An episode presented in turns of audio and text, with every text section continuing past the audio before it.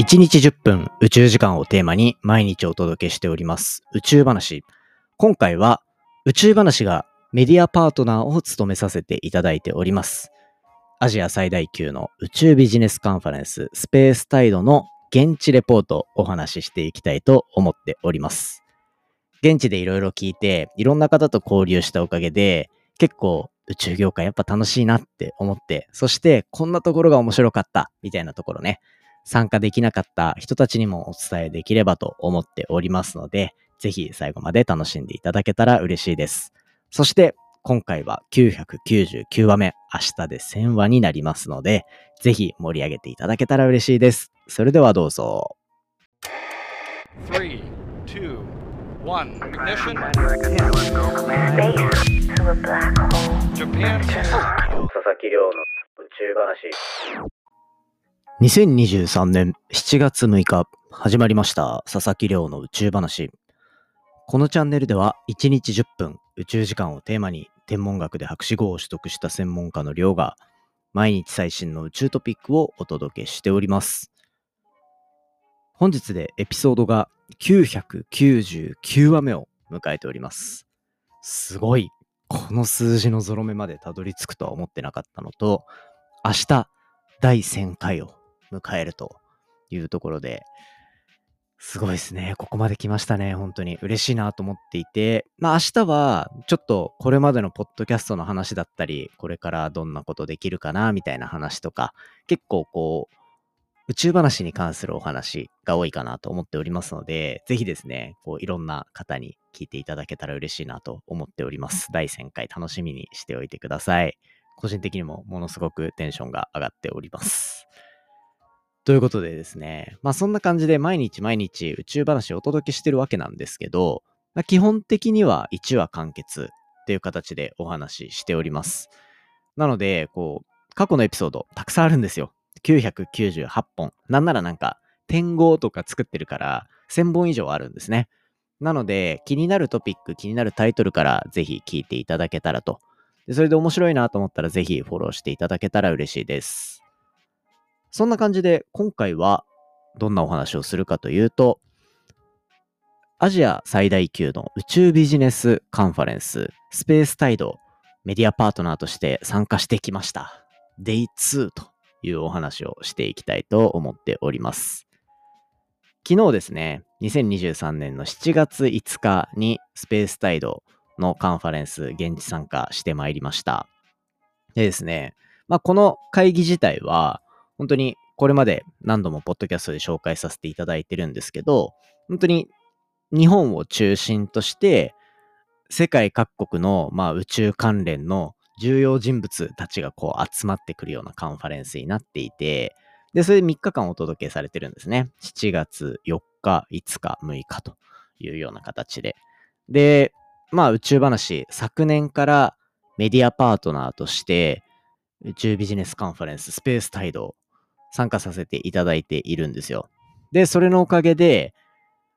いろんな企業の方とにゲスト来ていただいて、どんなことやってるんですか？みたいな話とかも皆さんにお届けできてたかなと思いますね。で、まあ今回も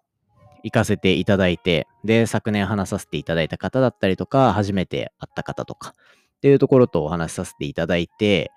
ポッドキャストっていうので宇宙やってるんですよ、みたいな。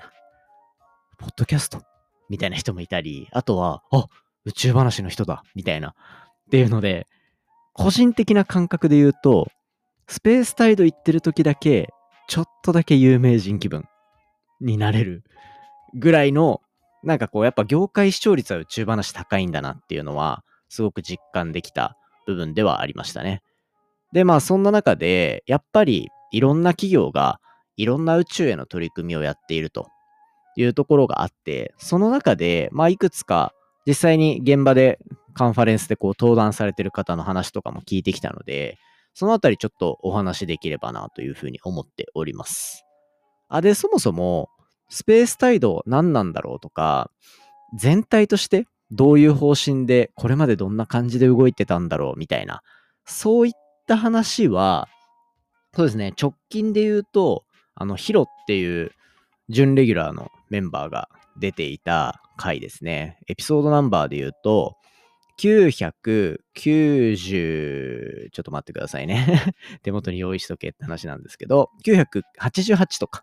っていうところでスペースタイドの話してもらってるので、もしよかったらそちらも聞いていただいたりしながらといいのかなと思います。で、この2日目ですね、2023年のスペースタイドの2日目、一体どういうテーマで展開されていたのかっていうところで言うと、これホームページの文言をそのまま借りるんですけど、他業種×宇宙の連携による価値創出を業界別に議論していって、APAC、まあアジア圏ですね、地域で商業宇宙活動の加速を各国リーダーを交えて議論していく。そういったところになってます。で、だから結構これ、この日が一番なんて言うんでしょうね。多業種っていう風に書いてるぐらいだから、いろんな分野との掛け合わせの話が多かったりする。っていうところで、僕は全体通して一番こうテーマだなと思ったのは、宇宙から得られる情報っていうのは、目的じゃなくてあくまでツールの一つである。っていうような捉え方をなんかみんなしているなっていう印象でした。当たり前のことを言ってるんですけど、宇宙業界に対する風向きとかって今までそうではなかったんですよ。どっちかっていうと、宇宙のデータ使ってなんかしようみたいな、一時期の AI とか DX とか、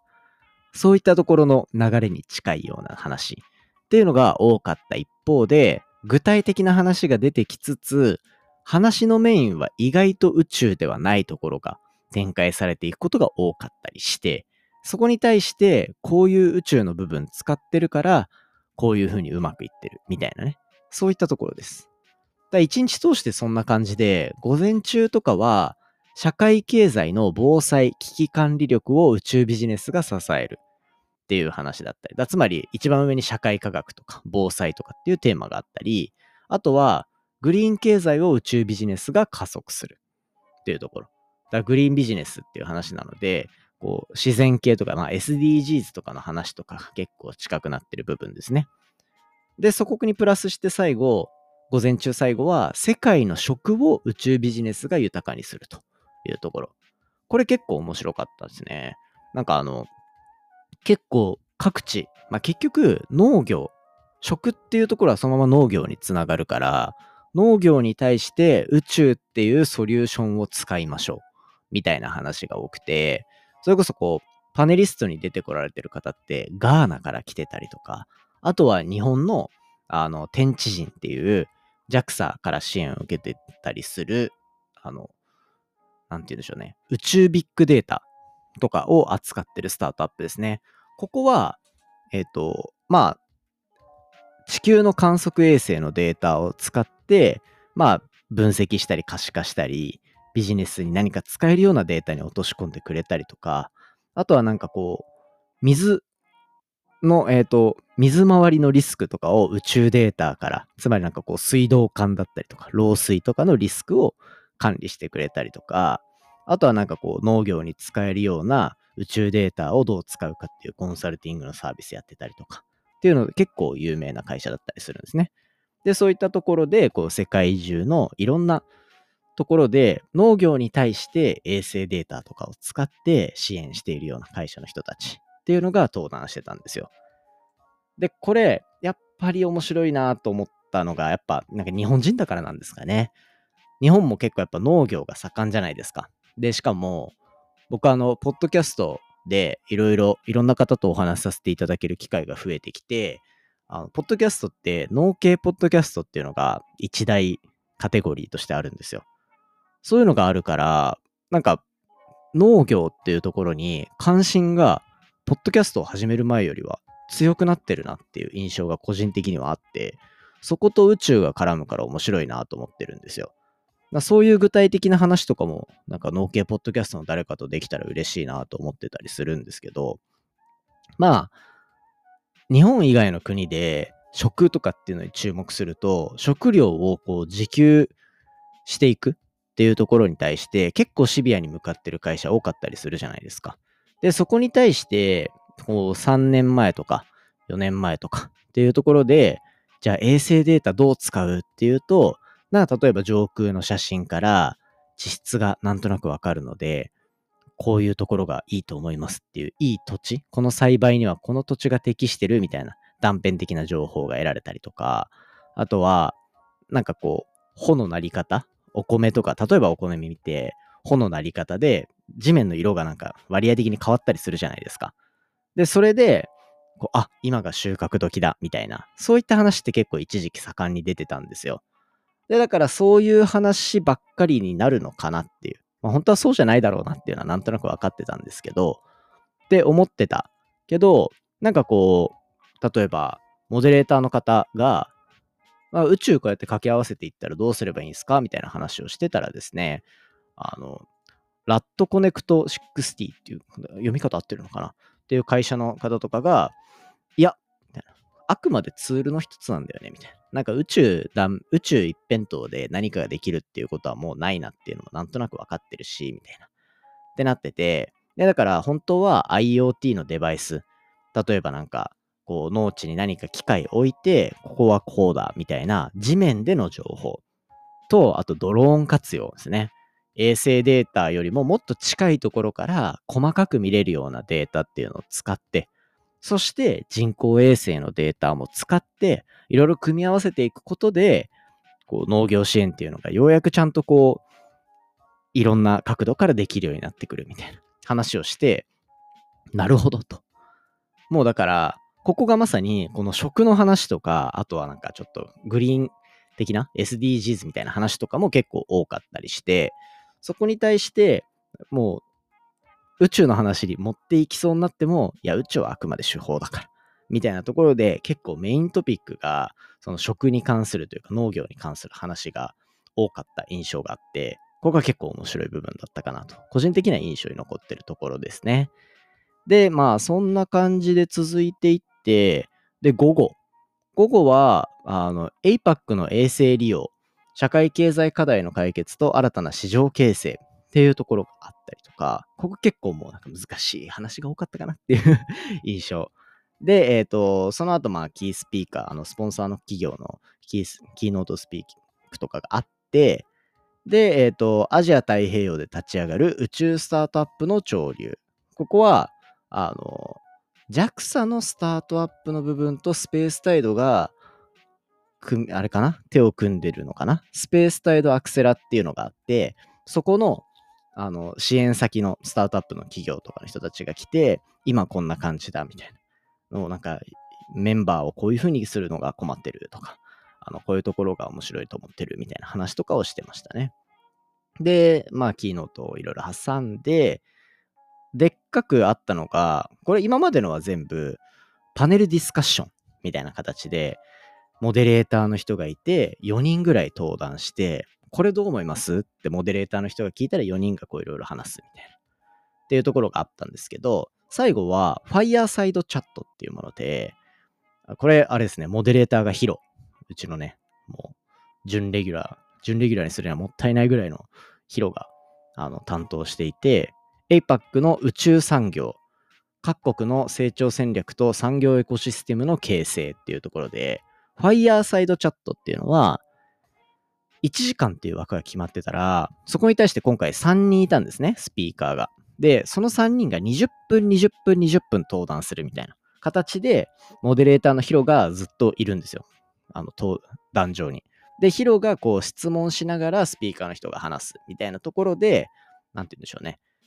ガチガチに決めてきたスライドをただ話していくっていうのではなくて、モデレーターが一問一答形式というか、対話形式で20分お届けしていくみたいな。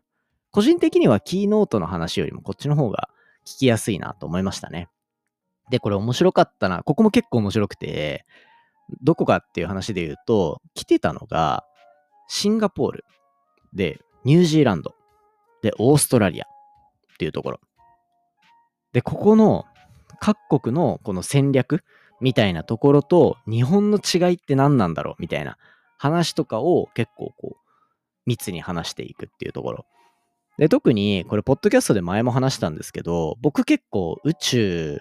に関する関心が、まあ、高まっった時期でもそうだし、ある種きっかけをくれた場所でもあるしっていうので、ニュージーランドっていう国にちょっと気持ちが揺れ動くんですよ。で、そんな中で、ニュージーランドと日本の、なんか例えば似てるところって何なんだろうみたいな話が出た時には、やっぱり地理的な状況ですよね。全方向海に囲まれてて、ロケットが打ち上げやすいとか。このポッドキャストでも話したロケットラボとかって、まさに2006年だったかな？にニュージーランドで創業した会社だったりするので、はあって思ったりするのと、あと、ここニュージーランドの話で面白かったのは、日本とは大きく違う部分が一つあるみたいな。何なんだろうっていう話をすると、その宇宙産業がどう盛り上がっていくか。宇宙っていうワードが国に浸透していくベースの部分が違うんだっていう話をしていて、何かっていうと、ニュージーランド、あ、日本から行こうかな。日本は、もともとなんか宇宙開発強いっていう印象ないですか？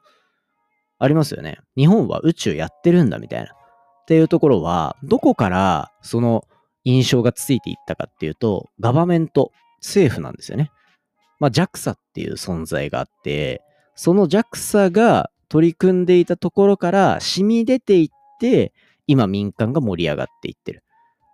だどっちかっていうと、あの、アメリカとかと近いような、そういう性質ありますよね。で、それに対して、ニュージーランドは、これ、民間からの底上げで宇宙のブームが今来ているんだっていうところが大きく違うっていう話をしてました。これどういうことかっていうと、宇宙機関がリードして国の方針として宇宙やっていくんだぞっていう話ではなくて、これ、民間で面白い宇宙の取り組みがどんどんできてきたから、だんだん国内の宇宙に、宇宙が占める産業の割合っていうか市場の割合っていうんですかね。っていうのも増えてきて、で、それのおかげで政府の動きも軽くなってきて、国内のこう宇宙への風向きが良くなってきた。っていう話をしてたんですよ。ここが大きな違いとしてあり、挙げられてました。これは結構面白いなっていう。だって、日本とそれ本当に全く違うじゃないですか。多分、僕たちが感じる宇宙への距離感と、その JAXA みたいな、NASA みたいな機関がない国で感じる幼少期というコラとかの頃の距離感って全然違うはずなんですよ。多分、アメリカとかは特に顕著で、僕も実感したんですよね。みんな宇宙好きじゃん、みたいな。で、みんなある程度宇宙知ってるし、宇宙に対する疑問をみんな持ってるじゃん、みたいな。遊びに行った時に、こう、NASA で働いてるんだよねっていう話をしたら、え、じゃあこれってこうなのみたいな意見が出てきたりするんですよ。まあ、もしかしたら、ワシントン DC っていう場所のせいかもしれないですね。その場所に集まってる人たちが、そういう自分でなんかいろんな考えを持ってる人たちだったりとかするから、そういう風になるのかもしれないですけど、まあそれにしても結構こう宇宙への関心強いなっていう。その、実はその経験があったからこそ、あれ日本もみんな実は気になってんじゃないかなって思ったりして、こういうポッドキャスト始めたりしてるんですよ。まあそういう話はまたさておきってところで、まあそういうちゃんと地盤がこう世の中の流れ的に固まっているのが日本とかアメリカの状況に対してニュージーランドとかはそうではないっていう話をしてました。ここが結構面白いポイントだったなっていうのと、やっぱなんかヒロの質問ちょうどいいなって 聞きやすい、いいとこつ、聞いてくれるなみたいな話とかがあったりしたので、いや、これは面白かったなっていう印象が残っている。そういう感じでしたね。でもなんかとにかく、まあこういう感じで一日バーって進んでいったんですけど、面白かったですね。うんと、これヒロと話してても思ったんですけど、やっぱキーノートとかそういうのって形式ばった話とかっていうのは、まあある程度なんかこう情報が一定整理されたものが出てきたりするんですけど、パネルディスカッションのどれだけ重要かみたいな話で言うと、やっぱその場にいる人たちとの会話の中で、自分の意見がちょっと頭が整理され始めた時に、その人たちが喋ってくれるんですよね。そうすると、なんかちょっとリアルな部分まで垣間見えてくる。やっぱこう、プレゼンテーションの資料を作られると、ガチガチに固まった範囲でお話聞くみたいな感じじゃないですか。それもすごい勉強になるんですけど、やっぱりそういう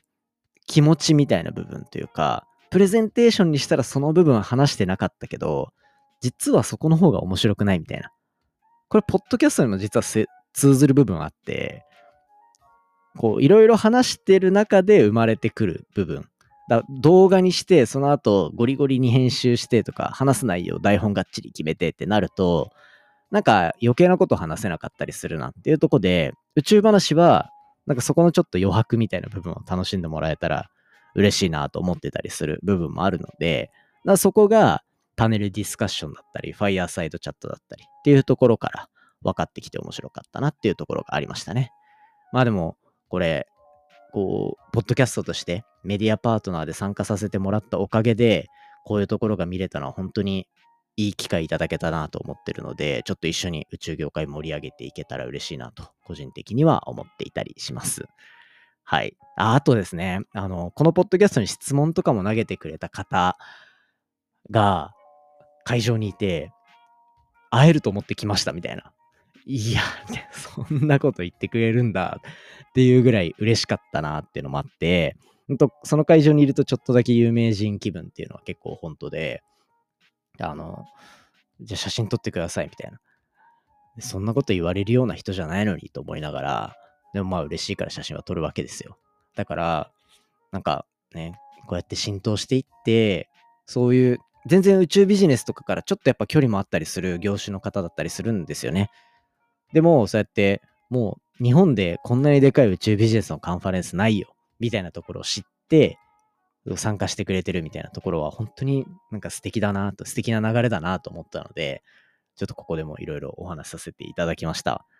ありがとうございます。本当に来ていただいて。ということで、今回のお話は以上にしていきたいと思います。喋りすぎたので多分楽しかったのが伝わったんじゃないかなと思いますので、これからもぜひよろしくお願いいたします。また何日か後にこう、ちょっと明日ね、1000回放送あるんで、1000回放送ではいろいろ話させていただくんですけど、またスペースタイドでこんな話面白かったっていうところは、後日お話ししていければと思っておりますので、ぜひ楽しみにしておいてください。今回の話も面白いなと思ったら、お手元の Spotify アプリでフォロー、フォローボタンの下にある、あ、Spotify アプリじゃないんだ。今回の話も面白いなと思ったら、お手元のポッドキャストアプリでフォロー、フォローボタンの下、近くにある星マーク、こちらからレビューいただけたら嬉しいです。番組の感想や宇宙に関する質問については、Twitter のハッシュタグ宇宙話、または概要欄に貼ってあるお便りコーナーからじゃんじゃんお寄せいただけたら嬉しいです。明日は1000回というところで、いろんな話、ちょっと振り返ってしていきたいなと思っております。宇宙話好きの皆さん、ぜひ聞いてください。それではまた明日お会いしましょう。さようなら。